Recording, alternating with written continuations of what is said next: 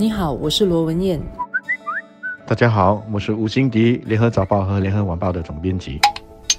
新马两国外交部长不久前，也就是在一月八号，在新加坡举行了会谈。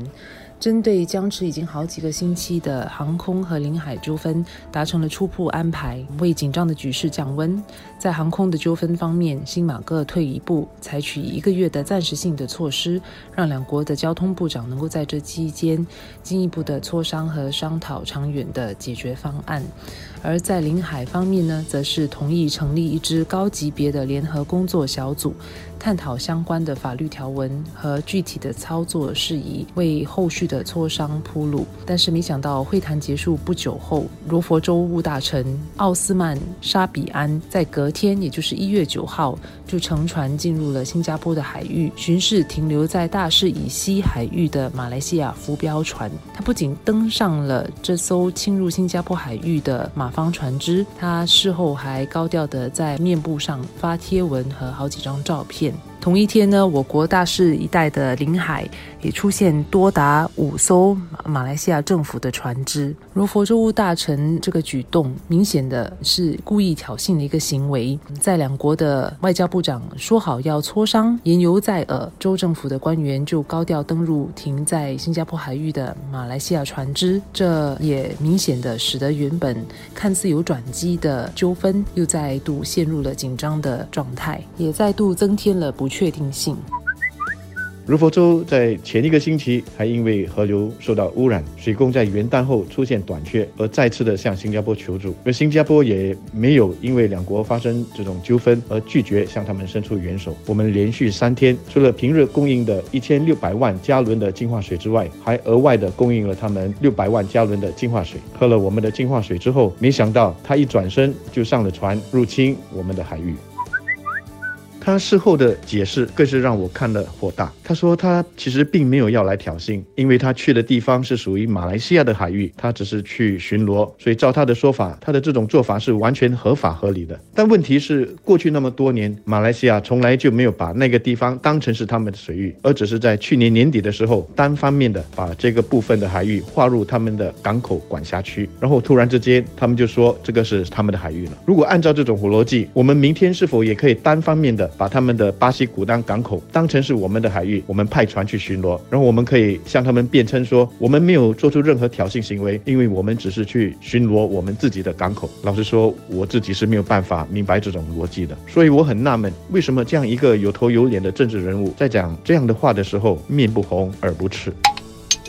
有些人可能会认为，毕竟是如佛州务大臣的行为和举动，马来西亚的地方政府向来在一定程度上形式方面是独立于中央政府的。但是呢，奥斯曼从国政转而投入马来西亚首相马哈迪的土著团结党，是马哈迪在如佛的主要将领。他如此高调的巡船，背后相信是会有联邦政府的默许。他此次的登船不大可能跟联邦政府一点关系也。没有在讲好要磋商，却又在背后做出如此挑衅之举，或许是要给新加坡政府一个下马威，让我们知道他们马来西亚不会如此轻易的让步。他们也可能是想要让纠纷拖得更久，可能是也想让执政党在马来西亚国内捞取更多的政治资本，又或许他们是想要测试看新加坡的限度到底在哪里。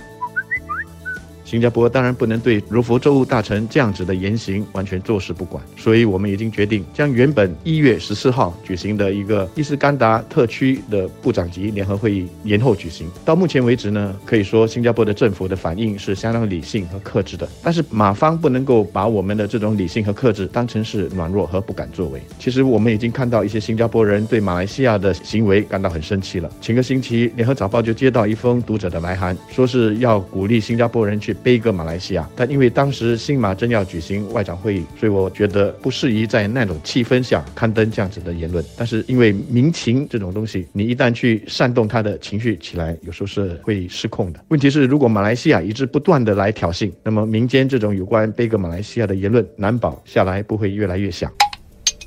新加坡也应该保持坚定的立场。马来西亚船只擅自闯入新加坡的领海，侵犯了我国的主权，也违反了国际法。新加坡和马来西亚固然能够按照国际法有建设性和和平的解决和讨论问题，但是如果马来西亚继续挑衅或者耍无赖的话呢？新加坡也展示了我们是有能力回应，不容被欺负的。那么，我国的国会今天会开会，新马双边的问题是口头询问的一个焦点。朝野不少的议员将会针对如何缓解目前的这种紧张局势，还有维系双边关系来提问。一共是有十四道口头询问是有关这方面的。而外长维文医生也将会发表他的部长声明。这些问题当中，但宾尼机检区的议员钟立会就有问到：倘若马来西亚的船只继续的侵入并停留在我国的领海，新加坡可以采取哪一些应对的措施？而且如果问题持续，双方也不能够通。通过双边的渠道来解决新马关系要如何的走下去？我想这些都是新加坡人很想知道的，所以大家不妨留意我们的国会报道，听听部长会怎么回答。